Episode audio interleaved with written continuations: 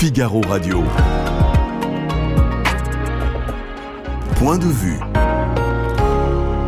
Vincent Roux. Bonjour, bienvenue dans le studio du Figaro. Que pensez-vous de la tournée d'Emmanuel Macron euh, en Afrique? Que pensez-vous euh, Comment voyez-vous l'avenir des relations entre la France et l'Afrique?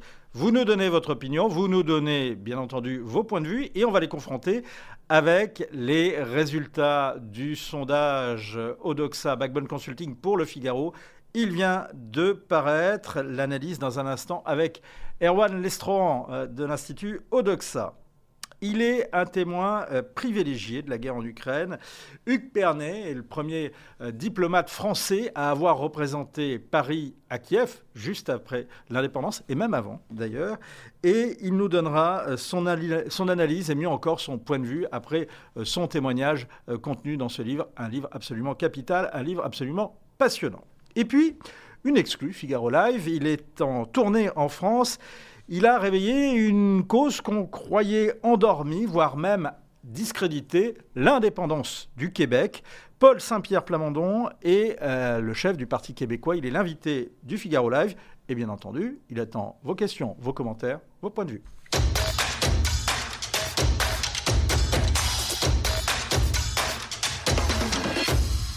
Euh, la majorité des Français pensent que la présence en Afrique reste la présence de la France en Afrique reste importante.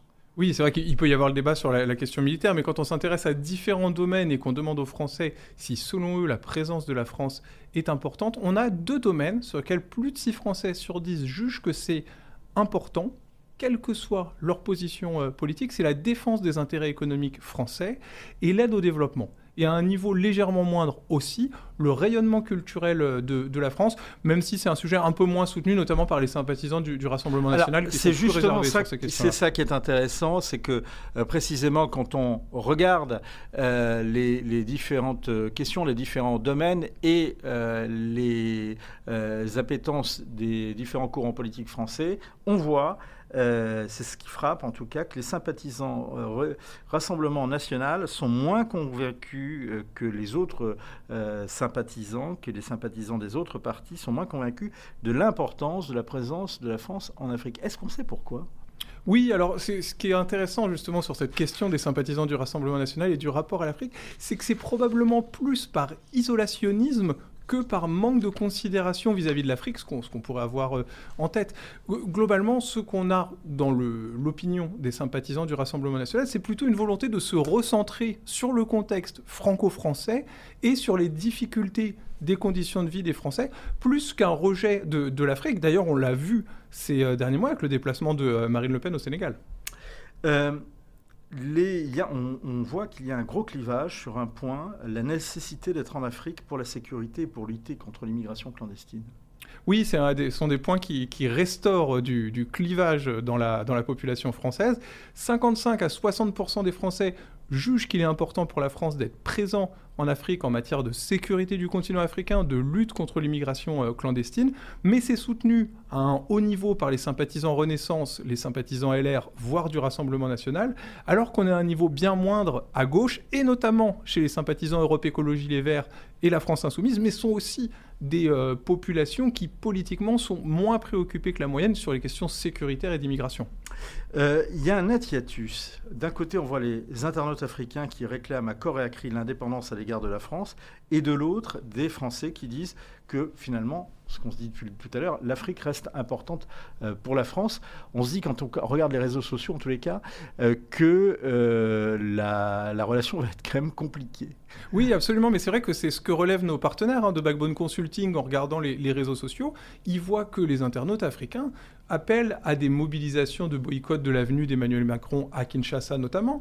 On peut parler de personnalités politiques comme Ousmane Sonko au Sénégal qui invite à une prise de distance à l'égard de la France et qui a de l'audience auprès des, jeunes publics, on a euh, ce, sentiment critique qui s'exprime à l'égard de la France en Afrique, alors que le lien semble moins détérioré du côté français. Mais en même temps, si on avait posé la question sur la venue et l'ingérence potentielle africaine en France, peut-être qu'on aurait eu des résultats critiques des Français aussi. On avait bien vu en 2008, lors de la venue de Kadhafi, que les, Français s'exprimaient de façon assez euh, critique. On a vu aussi sur les biens mal acquis euh, des présidents africains en France que les Français à regard critique. Donc euh, le, lien est détérioré, mais ça tient aussi à l'actualité dans une grande mesure. Alors que pensez-vous euh, du voyage d'Emmanuel Macron en Afrique? Que pensez-vous à quoi doivent ressembler les relations entre la France et le continent africain? Il y a un autre sujet intéressant, c'est sur la cause.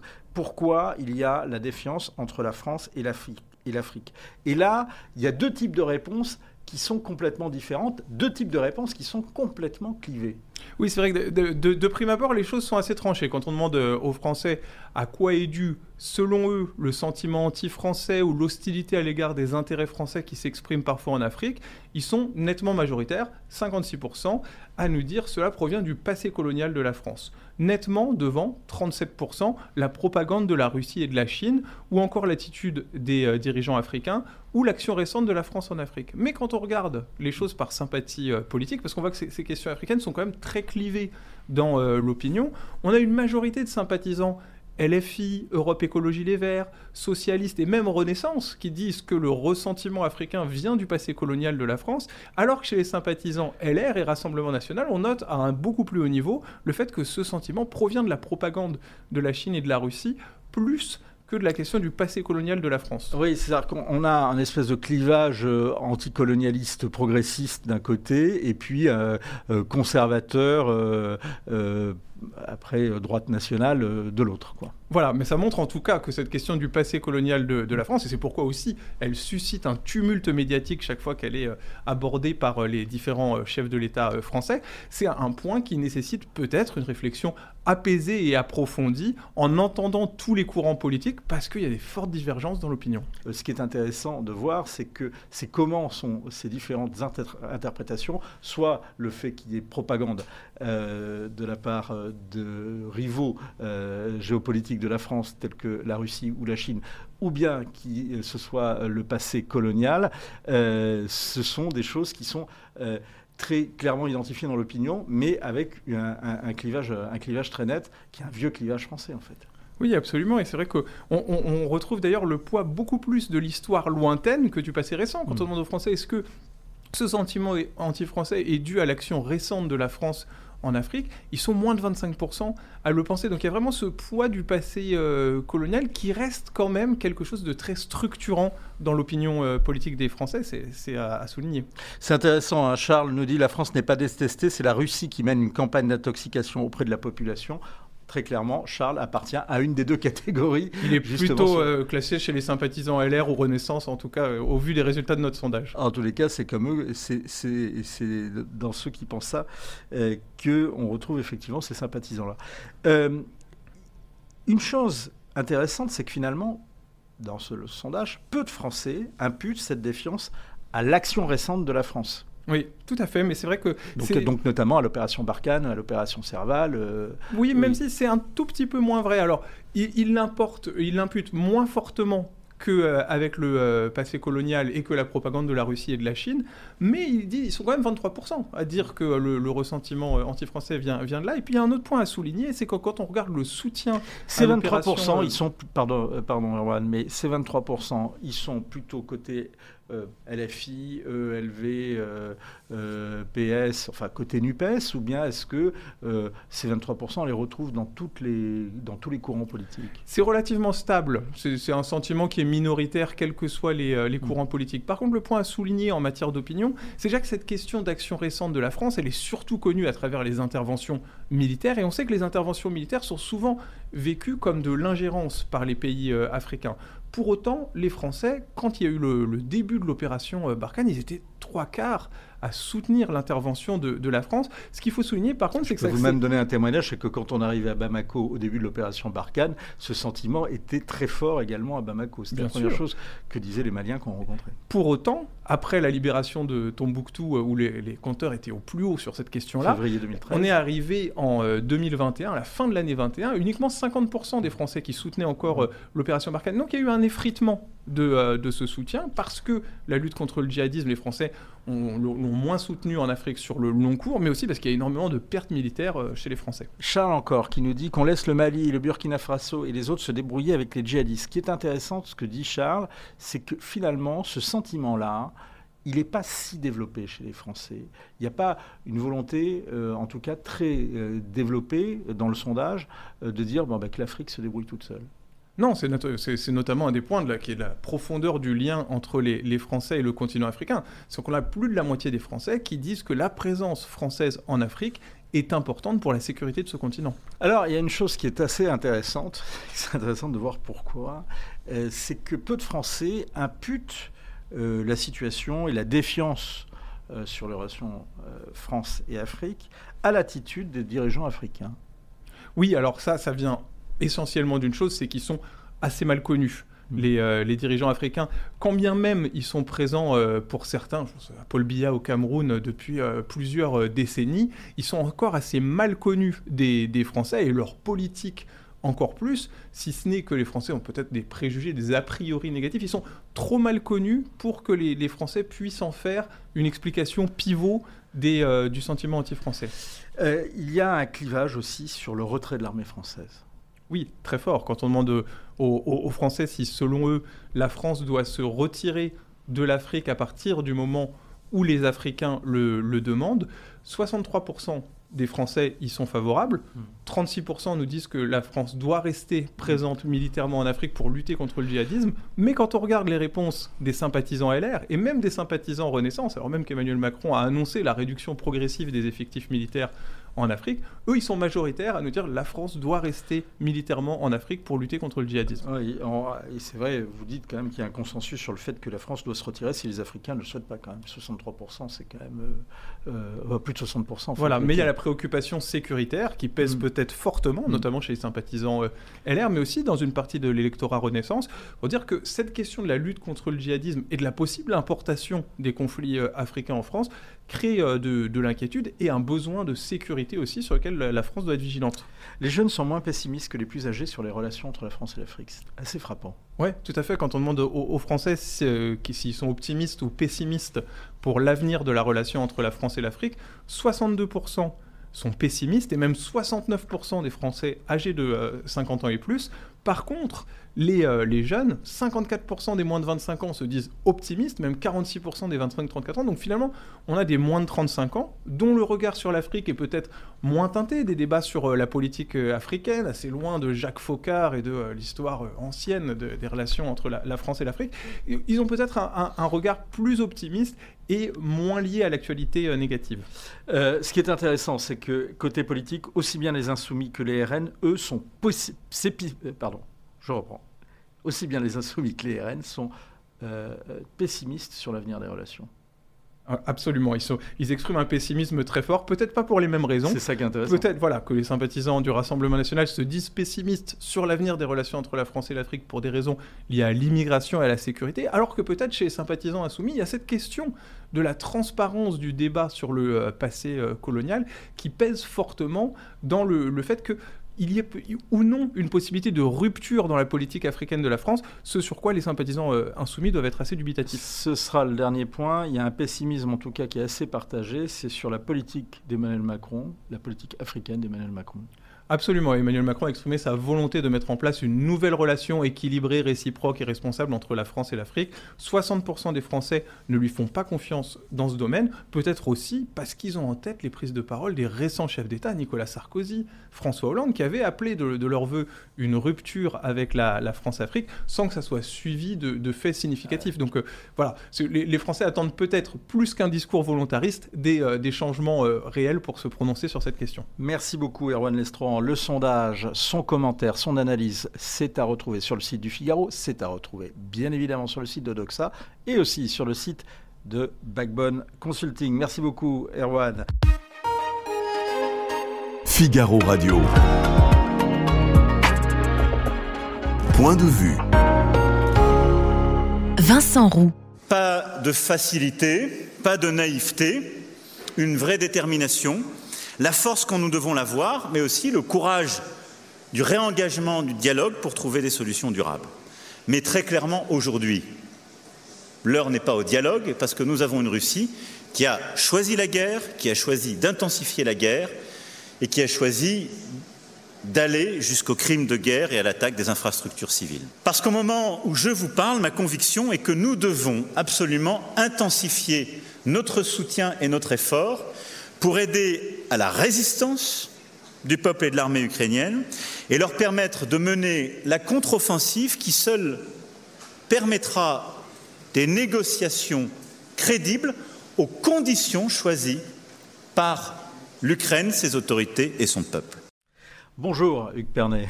Bonjour et merci pour votre invitation. C'est un plaisir. Votre livre est absolument passionnant. C'est un document euh, euh, de première main puisque c'est votre témoignage sur ce, qui fut, euh, les premiers, ce qui furent les premières années de l'indépendance ukrainienne, vu d'un œil le meilleur qui soit, celui d'un diplomate français. précisément, on vient d'entendre Emmanuel Macron sur la stratégie à, à, employer. selon lui, est-ce que vous pensez qu'on peut arriver à cette position, c'est-à-dire de, faire euh, en sorte que euh, l'Ukraine euh, soit suffisamment en position de force pour remettre les deux belligérants autour de la table? Je pense que c'est une option, mais tout d'abord, je n'ai pas les connaissances du dossier aussi affinées qu'auparavant, donc ça m'est assez. C'est une vraie réponse de diplomate là. Vous non, non, non, non, je vais vous répondre. Ne vous inquiétez pas. Je pense, pour moi, en tant que vrai diplomate, il faut penser à la suite. Comment on arrive à la suite, ça c'est une question de tactique, mais la suite c'est comment assurer une paix durable hmm. pour l'Ukraine, pour la Russie et pour l'Europe. Et ça, il faut y penser tout de suite. Et ça ne nous concerne pas que nous, ça ne concerne pas que les Ukrainiens et les Russes, ça concerne tout le monde. Pardon. Euh, euh, c'est intéressant parce que justement, euh, quand vous évoquez cette paix durable, on se dit que c'est une idée très intéressante, mais on se demande vraiment comment on va y arriver. On va voir pourquoi. Vladimir Fedorovski a fait une tribune dans le Figaro ces jours-ci, disant qu'il pense que nous sommes rentrés dans une ère de confrontation mondiale. Est-ce que c'est votre point de vue? C'est une option. Je pense aussi que nous sommes dans une nouvelle donne internationale dans, laquelle les phénomènes nucléaires doivent être repris en considération par l'ensemble des acteurs.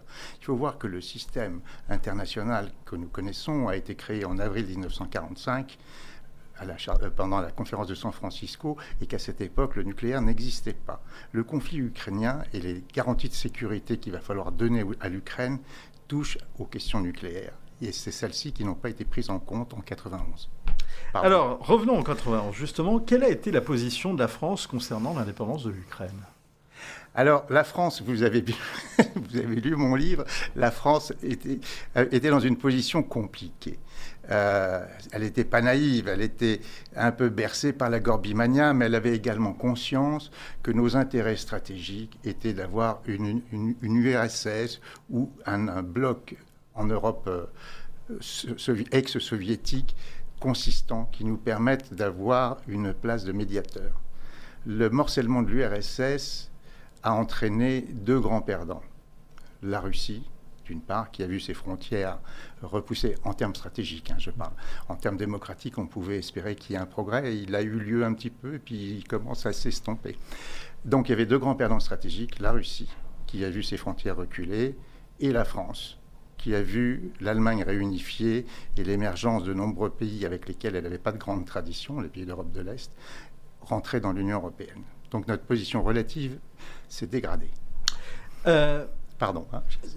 Justement, est-ce que la position euh, d'Emmanuel Macron, depuis le début de ce conflit, est dans la, euh, dans la continuité de la ligne française, en tous les cas, de ce que voulait par exemple François Mitterrand à cette époque? Je pense que François Mitterrand, si j'ai bien compris ce qu'il voulait, il voulait essayer de bénéficier d'un mouvement de l'histoire pour avoir des relations apaisées de Brest à Vladivostok. C'était quand même un rêve peut-être, mais c'était quand même aussi un projet qui avait son importance. Cela dit, ce projet n'intéressait peut-être pas tous les partenaires qui étaient les nôtres. Et il faut savoir que les intérêts des Américains qui ont réalisé une percée diplomatique extraordinaire ne sont pas toujours les nôtres. Ils ne sont pas antinomiques, mais ne sont pas toujours les nôtres. Que c'est dit en termes fort diplomatiques. Votre conclusion, justement, appelle à, s'abstraire, je vous cite, hein, du contexte émotionnel afin de donner sa chance à la diplomatie pour résoudre cette guerre impensable mais bien prévisible. Question encore, est-ce que vous croyez, à l'heure où on se parle, que euh, la diplomatie capable de régler le conflit Ou plus exactement, est-ce que vous pensez que le temps de la diplomatie est venu où il va falloir encore attendre et attendre des malheurs, des guerres, des massacres? Je pense que euh, nous devons réfléchir et être peut-être un peu plus constructifs sur l'avenir. Comment on euh, peut être un peu plus constructif? eh ben, Écoutez, je pense que c'est un problème dans lequel les deux présidents, ukrainiens et russes, ont des difficultés à se parler directement. On, on est dans un schéma classique où on considère qu'il faut une victoire militaire pour rentrer en négociation c'est une option. Pour ma part, moi, je serais beaucoup plus pour la recherche d'une médiation avec des tiers quand vous avez un divorce, vous prenez un avocat et vous allez discuter euh, euh, médiation ou arbitrage. et on ce pourrait qui très bien fait. Pardon, euh, je vous coupe, Pernet, mais c'est un petit peu ce qui s'est fait. La France a essayé de le faire dans un premier temps. La Turquie a été, a été sollicitée qu'il y ait des contacts et que certains veuillent faciliter des contacts, c'est une chose. Mm. Moi, ce dont je vous parle, c'est plutôt une conférence internationale qui regroupe des puissances nucléaires qui seront nécessaires pour donner des garanties de sécurité à l'Ukraine. Mm. C'est quelque chose de beaucoup plus complexe que des espèces d'intermédiaires euh, plus ou moins limité. Qui pourrait, faire, qui pourrait avoir ce rôle ah, Il faudrait qu'il y ait plusieurs, euh, plusieurs partenaires. Je, je, vous dis, je ne suis plus dans les affaires, donc, euh, mais manifestement, il faut des partenaires qui conviennent aux Ukrainiens. Il faut des partenaires qui conviennent aux Russes et il faut des partenaires neutres pour les départager, ou il faut des juristes aussi. Est-ce qu'il y a, encore des partenaires neutres dans cette affaire? Je pense qu'il y a des, partenaires qui sont intéressants. L'Inde est un partenaire intéressant qui peut faire la, différence, qui n'est pas nécessairement aligné sur l'un et l'autre, qui, peut, qui pourrait jouer un rôle important. La Turquie est un partenaire intéressant. Donc, si vous voulez, les, les arbitrages il y en a eu dans, l'histoire. Donc on pourrait très bien essayer, c'est facile à dire, je suis d'accord avec vous, d'essayer de dire on gèle la situation dès lors que les deux parties sont d'accord pour recourir à l'arbitrage. Vous avez été... Euh, Pardon.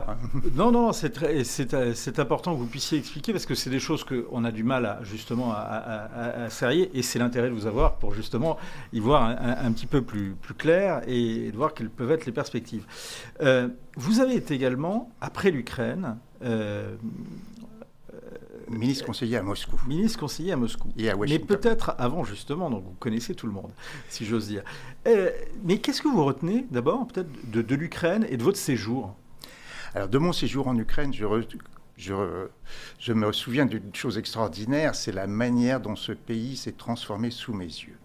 Quand je suis arrivé, c'était l'Ukraine soviétique avec ses, questions de sécurité, ses questions d'espionnage qui étaient complètement vous racontez que vous avez été vous étiez mais suivi à la trace par le KGB oui, oui, euh, oui. lorsque vous étiez consul, donc avant l'indépendance. Absolument. Ben, on était en Union soviétique mm. avec M. Gorbatchev, je vous signale, qui était aussi encensé en France. Euh, qu'en Navarre. Donc, si vous voulez, j'ai vu ce. moi, en Russie. Moi, moi, en Russie. Ah, en Russie, ça a été dramatique. Mais ça, c'est une. Oui, mais ça, c'est une des questions. Il faut comprendre l'héritage Gorbatchev, vu par les Occidentaux, vu par les Russes et vu par les Ukrainiens.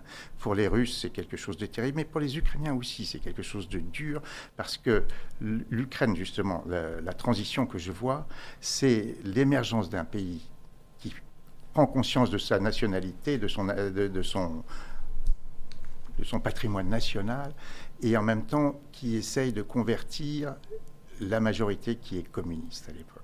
Et c'est une espèce de mayonnaise qui prend. Hmm. Et c'est assez extraordinaire, et ça se passe sous mes yeux.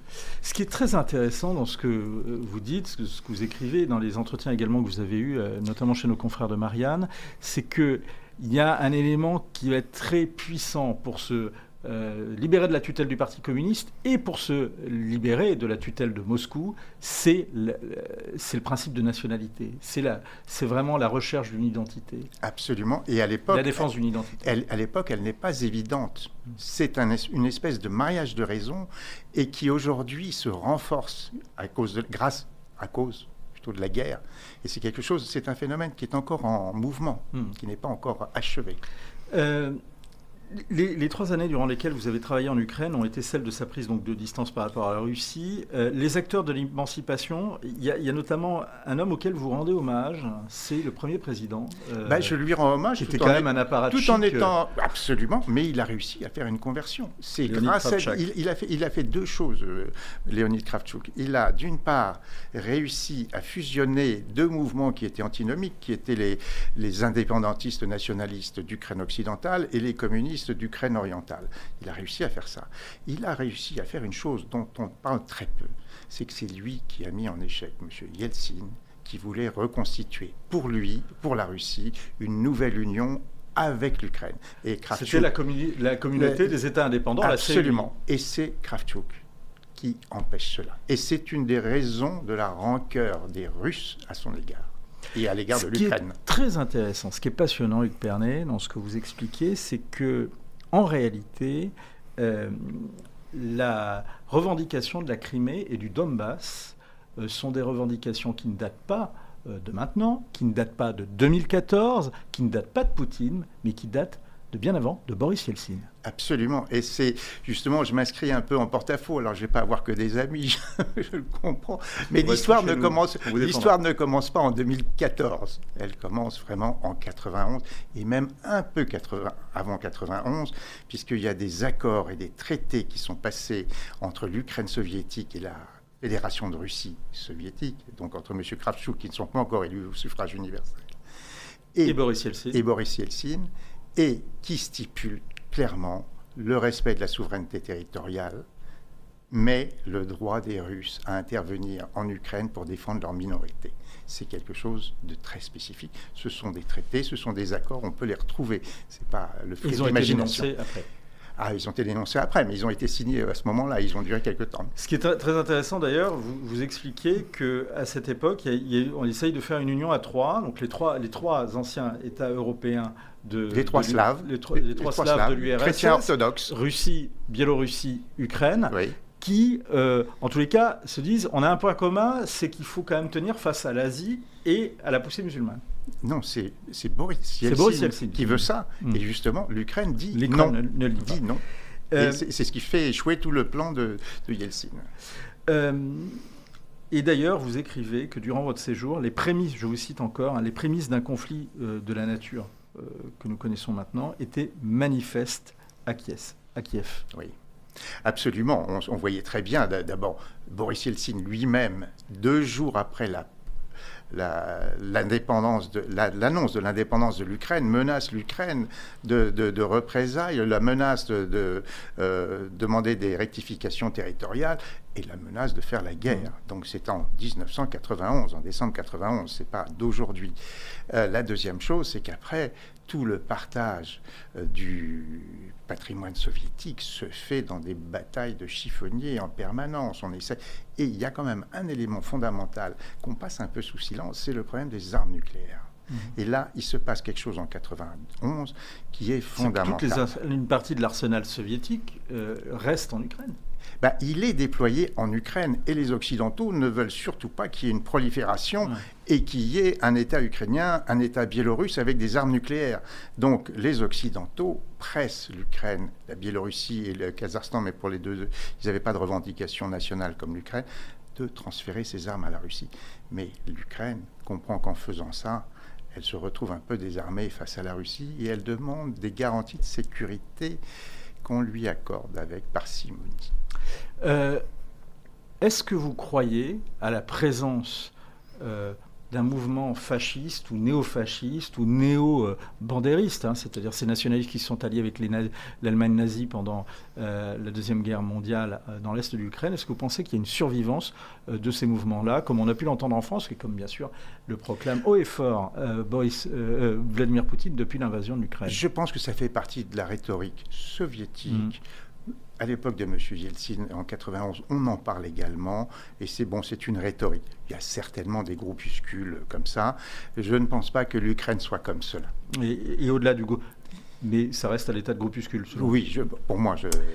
Est-ce que euh, Poutine sait qu'il a perdu la guerre? Je pense qu'il sait. Alors, si vous voulez, pour moi, je vais vous dire, je pense qu'il y a trois conflits. Il y a un conflit d'ordre civilisationnel. euh, L'Occident est décadent, euh, la Russie est de plus en plus totalitaire. Mais ça, ce sont c'est un conflit à usage domestique. C'est chacun pour galvaniser son camp euh, déploie ce. Donc ça, c'est le discours de Poutine la semaine dernière. Oui, c'est- et c'est le discours également en Occident. Oui, mais c'est de- de- de- depuis du bien- Reagan. du bien contre le mal. le- l'em- L'empire du mal. Bon, ça c'est, on met ça un peu de côté. Il y avait du côté russe une guerre de sécession, c'est-à-dire que l'Ukraine, pour eux, à tort ou à raison, enfin eux pensaient à raison, l'Ukraine n'avait pas le droit de se séparer de la Russie. Mais vous le rappelez pourquoi? Parce que à l'origine, la Russie, elle vient d'Ukraine. Oui, ah bah, c'est un, un mouvement compliqué sur lequel il y a beaucoup de gens, qui, beaucoup d'historiens qui contestent la chose. Mais je voulais vous prendre un exemple différent. Imaginez que demain, la Californie veuille devenir indépendante. Que ferait Washington?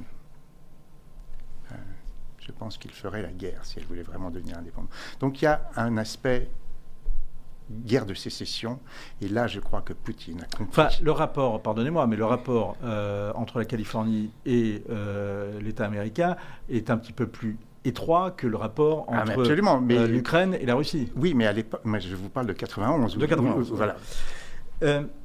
Sera- Donc, si vous voulez, il a perdu. Là-dessus, Il- il, sait qu'il a il, perdu. a, il a perdu le fait que Et maintenant, il est dans une guerre de. la guerre de sécession qui a commencé en 91. Voilà, et il est perdu. Par contre, maintenant, on est dans le contentieux territorial. D'accord. Et là, Point. le but pour Poutine, c'est la Crimée et le Donbass. Et de sortir la tête euh, plus ou moins haute. Donc, par exemple, la bataille de Barmout, là, en ce moment, est, une- est assez capitale à, à ce niveau-là. Elle est importante. Et l'issue de la bataille de Barmout peut. Ça, je ne sais, je ne sais pas. Euh, alors, ce sera ma dernière question. Mhm. On dit, les Russes vont, euh, voilà, euh, ont voulu aller en Ukraine et ont voulu re- récupérer euh, l'Ukraine, dynamique, euh, dynamique impériale, etc.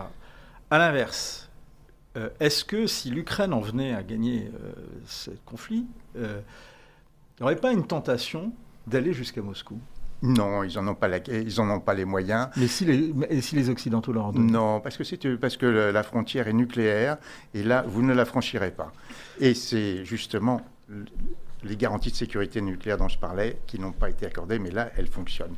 C'est passionnant de vous entendre, Hugues Permet. C'est encore plus passionnant de vous lire. Journal du premier ambassadeur de France à Kiev.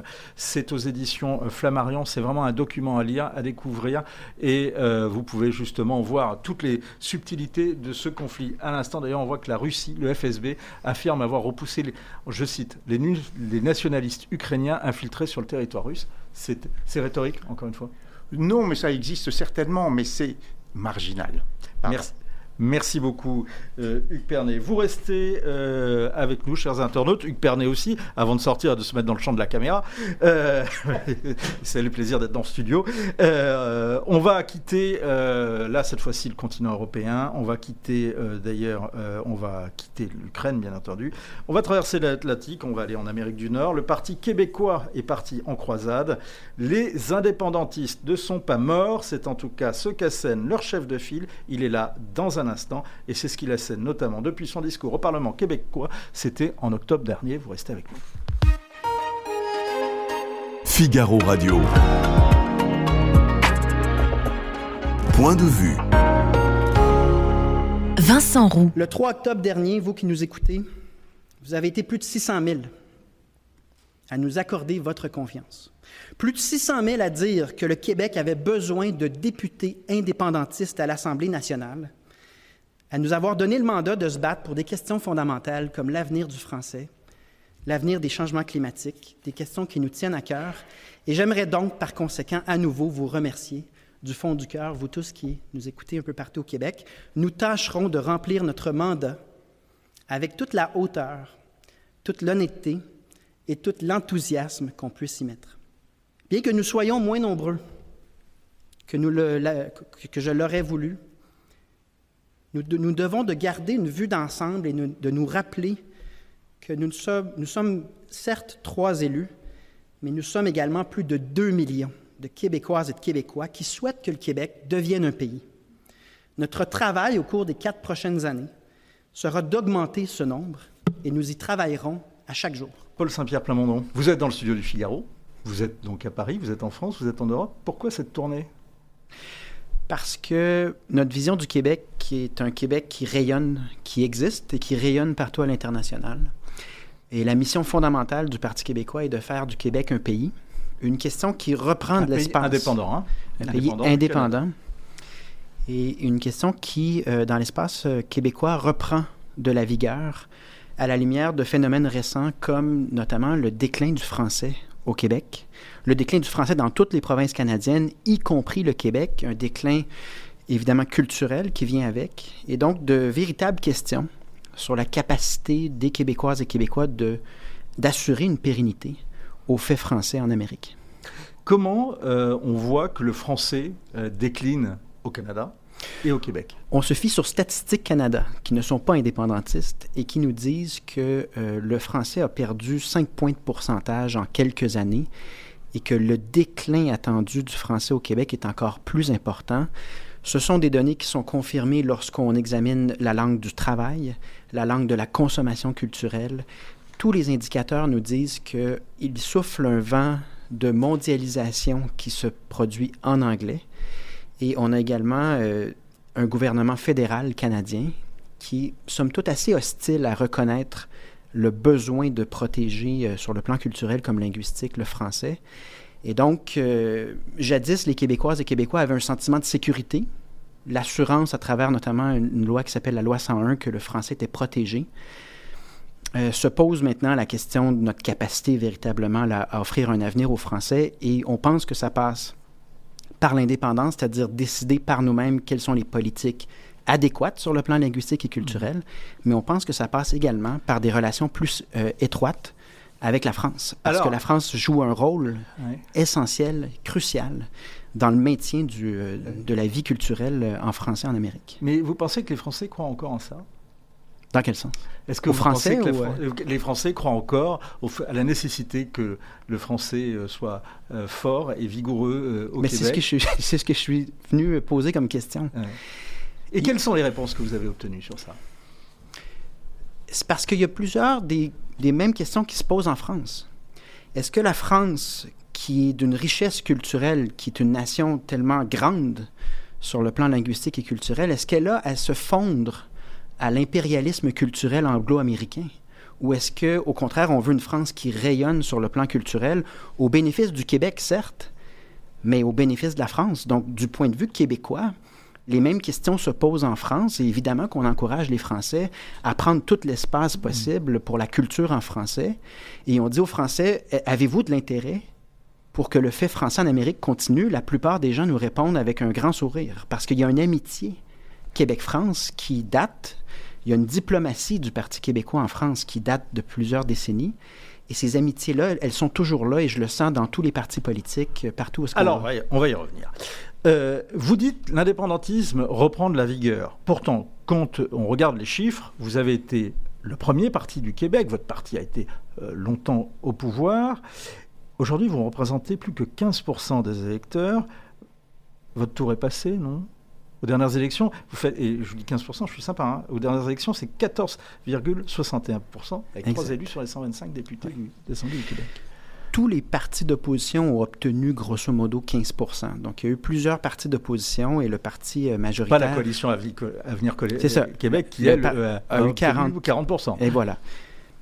Mais comme tout en politique, il y a des cycles qui, qui se terminent. Et ce qu'on voit dans l'espace euh, public, c'est la remise à- en question du Québec dans le Canada, dans la mesure où non seulement on n'y voit pas d'avenir linguistique et culturel, mais également on voit une dérive idéologique euh, au Canada, une vision euh, que Trudeau appelle la vision post-nationale, euh, qui apporte Justin Trudeau, donc le Premier ministre. Justin. Trudeau voit le Canada comme la coexistence de communautés ethnoculturelles ou religieuses, mais sans, sans la vision universaliste qui est la, version- la vision québécoise et qui est sûrement héritée de la France dans une large mesure, là, parce que ce sont des points de vue qui se ressemblent. Donc vous comprenez qu'en étant seulement 2% de francophones en Amérique, et en voulant défendre un modèle sociétal différent de ce que les Anglais et les Américains génèrent là, comme nouvelle idéologie euh, et les dérives qui viennent avec, on a tout un défi. Donc, Vous voulez euh, parler, par exemple, du communautarisme et également euh, des idéologies qui s'y retrouvent, notamment la du censure euh, sur du- le plan de- des livres, une nouvelle idéologie qui se veut très morale, mais qui, lorsqu'on gratte, renforce des préjugés, notamment les préjugés vis-à-vis les Québécois. Mmh. Donc, on serait classé Vous par... qu'il y a un racisme anti-québécois Oui, il y a un mépris. En fait, la seule communauté ethno-culturelle qu'on peut euh, mépriser publiquement au Canada, à mon avis, ce sont les Québécois ou les Canadiens français, alors que la doctrine officielle du Canada, c'est la tolérance. D'ailleurs, Justin Trudeau vient de nommer une commissaire Qui Québécois, pour lui. Justin Trudeau. Oui. il vient de nommer une commissaire dont la mission est de lutter contre la haine et l'islamophobie. Mhm. Et quand on regarde ses déclarations des dernières années, souvent, elle a démontré ouvertement son mépris envers les Québécois, et pour autant, il, le, garde il la garde en poste. Donc, il y a plusieurs défis. Si le Québec demeure dans le Canada, il y a peu d'avenir parce que la différence québécoise, elle est euh, non seulement mal, elle est mal perçue au Canada, mais elle n'est pas tolérée d'une certaine manière sur le plan politique. Et on pense que d'expliquer notre situation, d'expliquer notre mission de finalement obtenir euh, justice à la lumière de l'histoire, d'obtenir un rayonnement à l'international, de pouvoir faire nos propres choix, on pense qu'il y a des gens qui ont de l'écoute pour ça en Europe et c'est le cas. Vous êtes proche du, Parti socialiste. Vous êtes allé les voir. Vous avez vu euh, François Hollande. Alors moi, ça m'a frappé parce que quand je vous entends, euh, je me dis mais qu'est-ce qu'un parti nationaliste, indépendantiste, euh, à la forte, au programme social. Hein, vous n'êtes pas un parti conservateur. vous avez de commun avec un parti comme le PS, qui est un parti européiste, qui a combattu la souveraineté et qui est converti au libéralisme et plus le, plus, plus le mandat de, François Hollande est avancé, plus il, est devenu libéral. Donc euh, vraiment, euh, pas du tout sur les mêmes, euh, sur les mêmes thématiques que, que les vôtres. Qu'est-ce que vous avez encore à vous dire? Plein de choses. Il y a une amitié puis une collaboration de, un dialogue qui, de remonte à notre fondateur René Lévesque. Puis c'est pas du tout un, dialogue de sourds parce que les politiques sociales, socio-économiques du Parti québécois sont véritablement social-démocrates. Hmm. Et en effet, c'est vrai, puis ça, fait en sorte, notamment, on parle également aux républicains, on, parle à, bien des gens, là, une fois qu'on est en France, on a une composante d'État-nation qui s'affirme, en effet, hmm. euh, d'un drapeau québécois qu'on veut voir flotter partout dans le monde.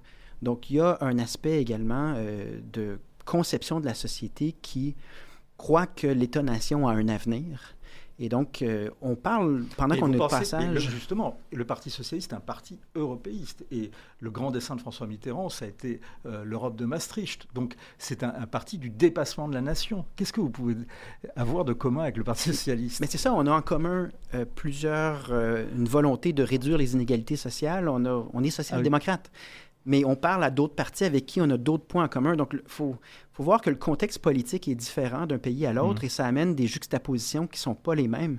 Mais évidemment, lorsqu'on va à l'essentiel, à savoir, croyez-vous que la diversité culturelle que représente le Québec dans le monde mérite de survivre? Que pensez-vous de la possibilité que le Québec finalement s'affirme? On obtient des réponses positives tant au centre droit qu'au centre gauche. Qu'est-ce que vous a dit euh, sur ce plan-là François Hollande et Boris Vallaud que vous avez rencontrés? Sur quel point? Sur le point justement de, de la nécessité d'avoir un Québec indépendant.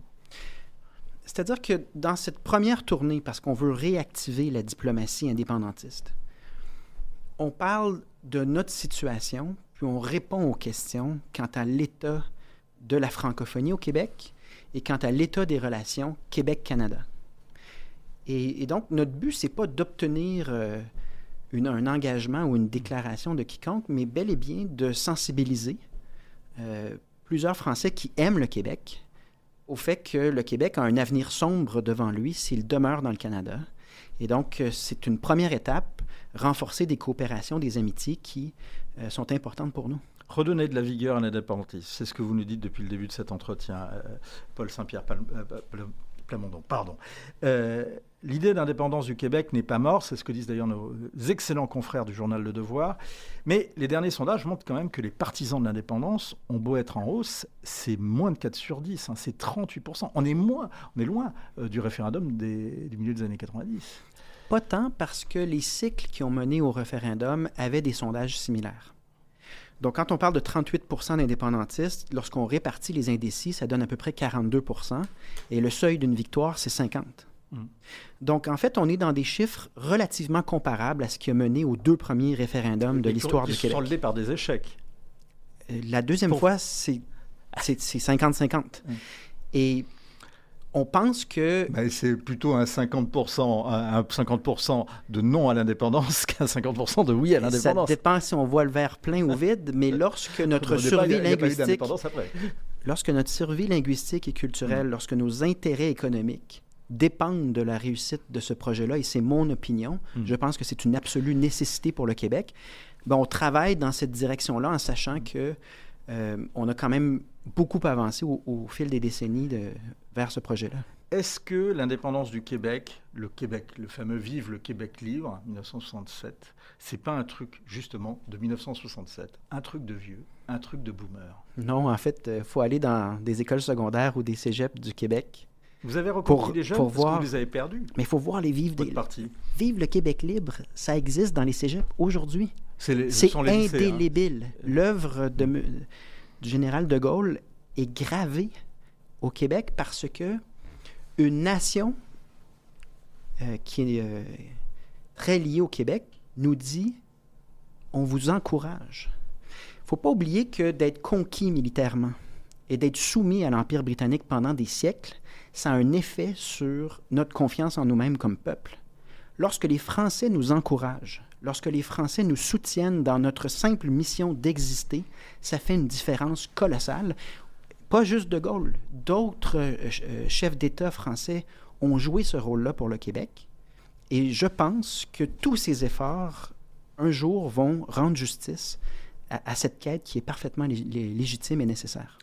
Est-ce qu'il y a une place pour euh, les francophones, en tout cas en Amérique, et quelle serait-elle je pense que dans l'Amérique euh, telle qu'on la voit évoluer, avec les courants idéologiques euh, très uniformisants, euh, une forme d'impérialisme culturel,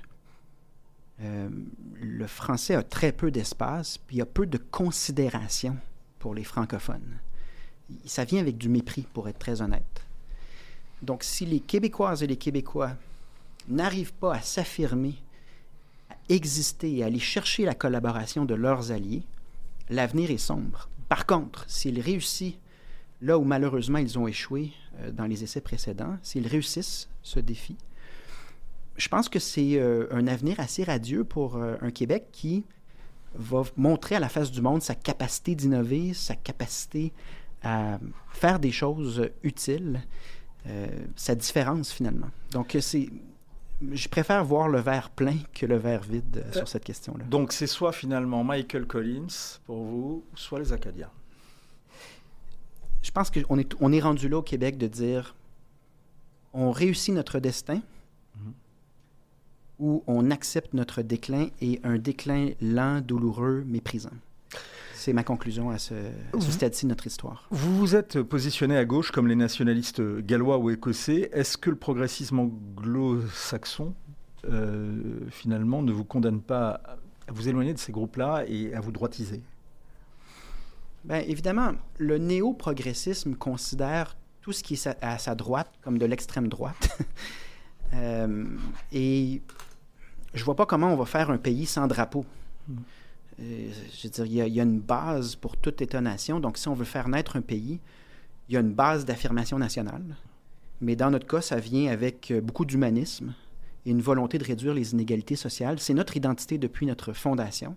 Et je pense qu'il y a un espace, euh, même si on voit une polarisation à travers le monde, il y a un espace pour un discours intelligent et porteur d'avenir. rapidement, puisqu'il nous reste 30 secondes, qu'est-ce que vous aimeriez dire à Emmanuel Macron? Que le destin du français dans le monde, et particulièrement au Québec, dépend beaucoup euh, de la capacité de la France, de la volonté de la France de faire rayonner toute la richesse culturelle française et que le Québec encourage fortement la France à prendre sa place, à ne pas simplement s'insérer dans euh, l'impérialisme culturel anglo-américain. Macron, c'est pas un Trudeau français? Ah non, mais là, je veux pas. Euh, je ne veux pas rentrer dans euh, une analyse politique euh, de la France. Mon rôle ici, c'est de promouvoir le Québec et surtout de faire la promotion des amitiés France-Québec.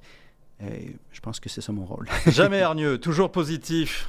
Tel est Paul Saint-Pierre Plamondon. Merci beaucoup d'avoir fait escale au Figaro pour cette tournée française et cette tournée européenne.